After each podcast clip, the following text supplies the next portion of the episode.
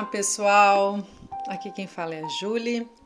Estamos lendo o livro O Despertar do Tigre Curando o Trauma de Peter Levine. Estamos ainda na parte 1, o corpo como curador, e hoje vamos iniciar o capítulo 6, o reflexo do trauma. Já estamos na página 66 e este é o áudio de número 11.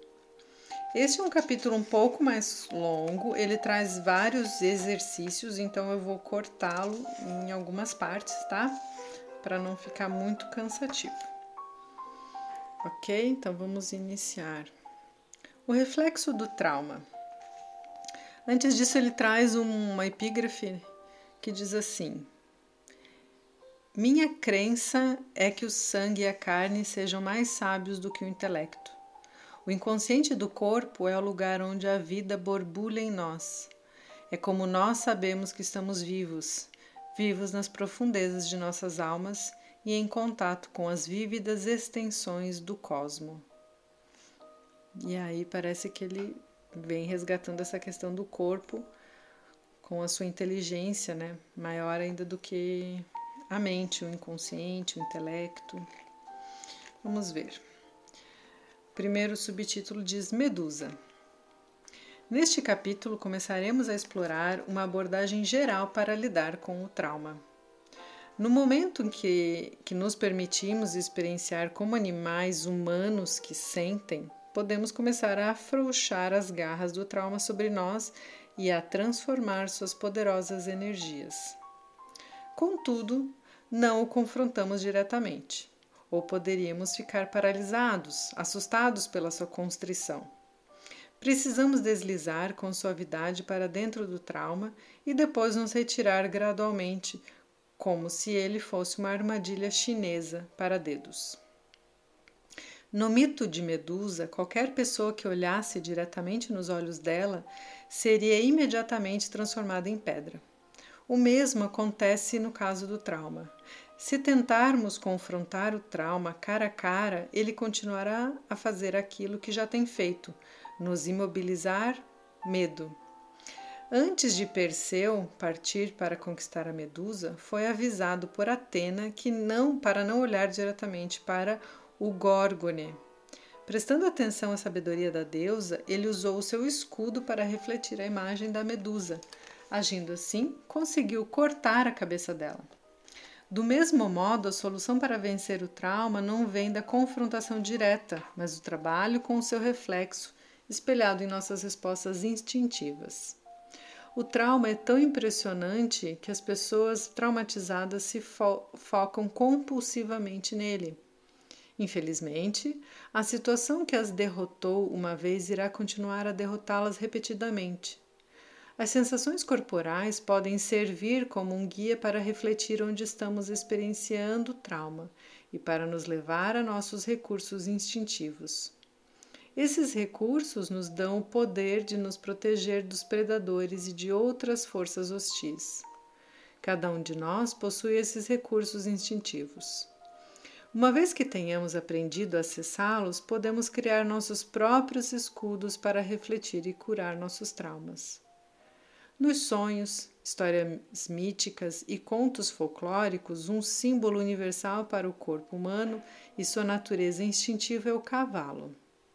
É bastante interessante o fato de que, quando a medusa foi decapitada, duas coisas emergiram de seu corpo: Pégaso, o cavalo alado, e Crisa, Crisaor, o guerreiro com a espada dourada.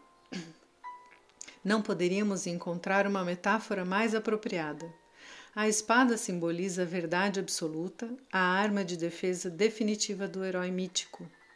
Ela transmite um senso de clareza e triunfo, de emergir para ir ao encontro de desafios extraordinários e da capacidade definitiva. O cavalo simboliza o alicerce instintivo, enquanto as asas criam uma imagem de movimento, planar e elevar-se acima de uma existência presa à terra. Como o cavalo representa um instinto e o corpo, o cavalo alado fala da, do transformar-se pela corporificação.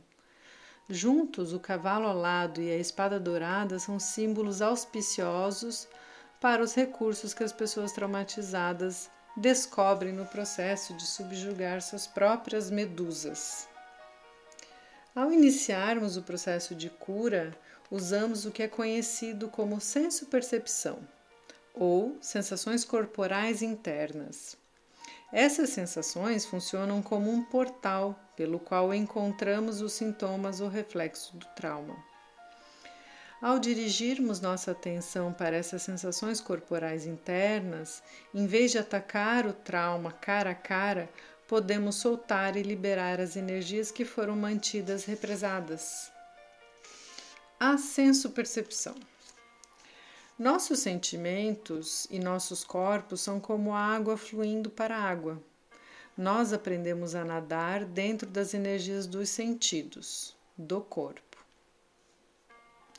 Do mesmo modo que Perseu usou o seu escudo para confrontar a Medusa, as pessoas traumatizadas usam seu escudo sensorial ou sua sensopercepção para dominar o trauma. A sensopercepção tem a clareza, o poder instintivo e a fluência necessárias para transformar o trauma. De acordo com Gerdlin, que cunhou o termo sensopercepção em seu livro Focus diz assim: Uma senso-percepção não é uma experiência mental, mas física. Física. Uma percepção corporal consciente de uma situação ou pessoa ou acontecimento.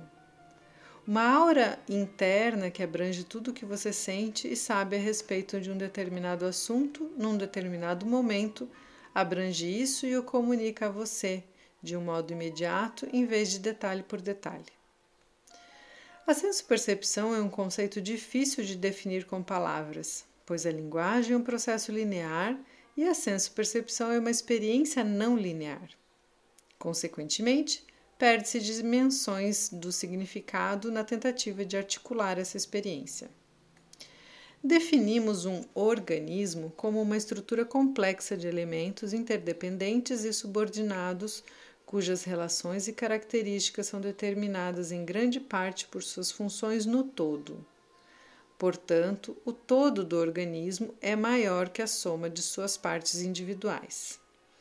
De um modo semelhante, a sensopercepção unifica muitos dados esparsos e lhes dá significado. Por exemplo, quando vemos uma bela imagem na televisão, o que estamos vendo é uma, um grande conjunto de pontos digitalizados chamados pixels. Se focalizarmos os elementos individuais, os pixels, veremos pontos e não a bela imagem. Do mesmo modo, ao ouvir uma música favorita, você não foca as notas individuais, mas sim a aura total da experiência. A sua experiência é muito maior do que a soma das notas individuais. Pode-se dizer que a sensopercepção é o meio pelo qual experienciamos a totalidade da, sensa da sensação. No processo de cura do trauma, focalizamos as sensações individuais, como os pixels da televisão ou as notas melódicas. Quando observadas ao mesmo tempo, de perto e de longe, essas sensações são experienciadas simultaneamente como primeiro e segundo planos, criando uma gestalt, ou integração da experiência. Todos os acontecimentos podem ser experienciados em sua dualidade, como partes individuais e como um todo unificado. Aqueles que são percebidos numa forma unificada pela senso-percepção podem trazer revelações a respeito de como desfazer o trauma. Para usar os instintos necessários para curar o trauma, precisamos ser capazes de identificar e empregar os indicadores do trauma que estão disponíveis para nós pela sensopercepção. Daí ele vai ao exercício. Exercício. A seguir é um exercício que começará a lhe dar uma compreensão básica experiencial da sensopercepção. Qualquer que seja o lugar em que você esteja lendo isso, acomode-se do modo mais confortável possível. Sinta o modo como seu corpo faz contato com a superfície onde ele se apoia. Sinta a sua pele e observe a sensação das roupas. Sinta sob a sua pele quais as sensações que estão lá. Agora, lembrando-se suavemente dessas sensações, como você sabe que está confortável? Quais são as sensações físicas que contribuem para a sua sensação geral de conforto? Conscientizar-se dessas sensações faz com que você fique mais confortável ou menos confortável. Isso muda com o tempo? Sente por um momento e desfrute da senso-percepção de se sentir confortável. Bom, aí ele retoma no texto, né? Perceber conscientemente o seu corpo e as suas sensações faz com que qualquer experiência fique mais intensa.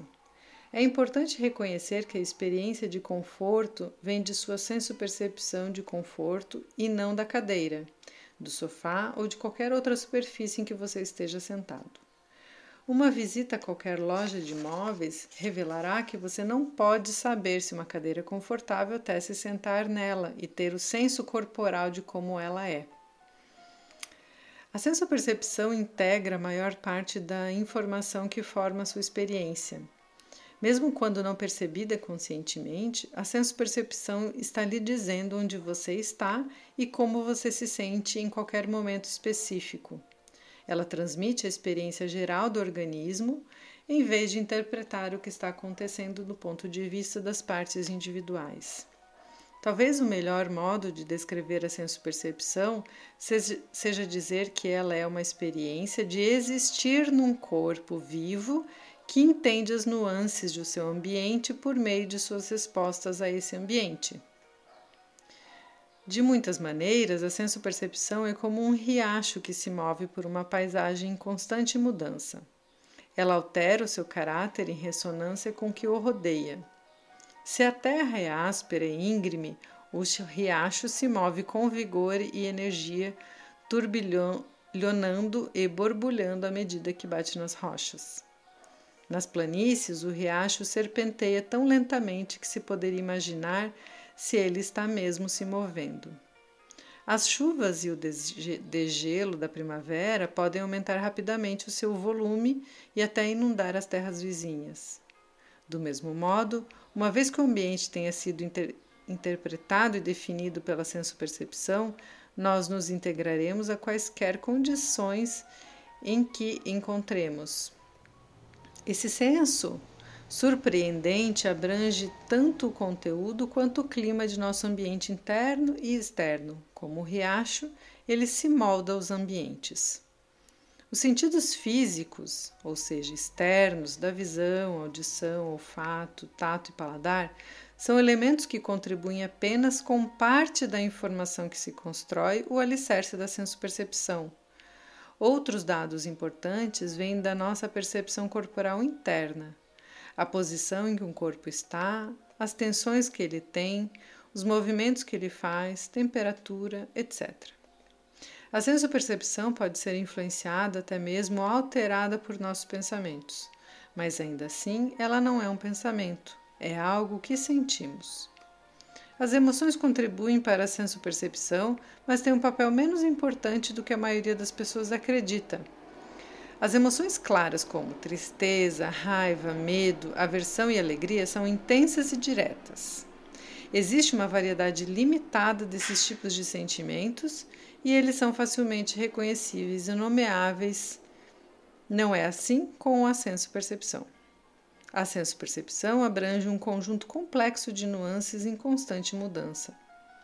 Os sentimentos que experienciamos são normalmente muito mais sutis, complexos e intricados do que aquilo que podemos transmitir pela linguagem. Enquanto estiver lendo as frases a seguir, imagine quantos, quanto mais você poderia sentir do que é expresso. Olhar para o pico de uma montanha banhado pelo brilho alpino ver um céu azul de verão pontilhado por nuvens brancas.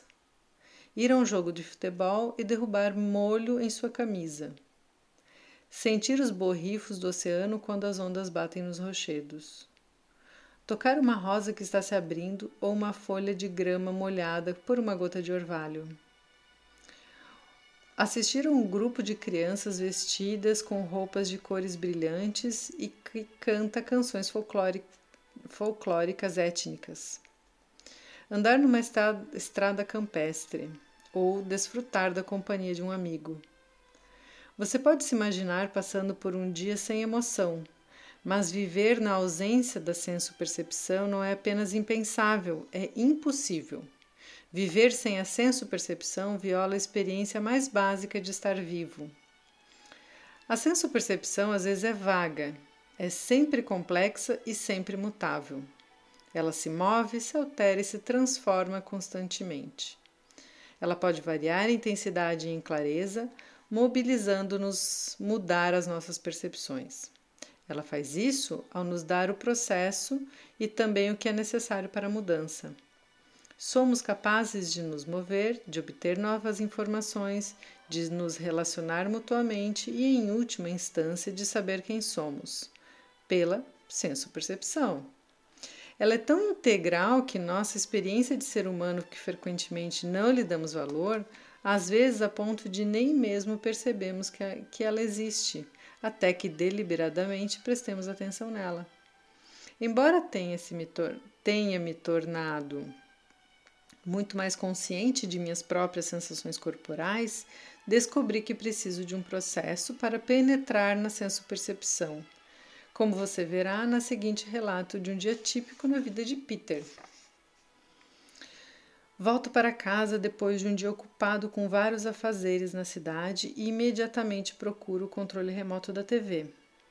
Antes de apertar o botão, lembro-me de parar essa distração habitual e de olhar para dentro de mim. No início, estou consciente de meus pensamentos agitados. Eles são como um enxame de moscas. Deixo que essa qualidade desagradável permeie minha consciência. O ruído se intensifica e minha consciência passa para uma tensão em todo o meu corpo, especialmente em meu peito. Depois de alguns momentos, começo a notar áreas de desconforto específico e de dor elas parecem se movimentar. Observo meus pensamentos ficando um pouco mais lentos à medida que respiro de modo mais fácil e mais profundo. Vejo algumas imagens fugidias dos acontecimentos do dia. Passa-se mais algum tempo e percebo uma dor aumentando na parte de trás da minha cabeça.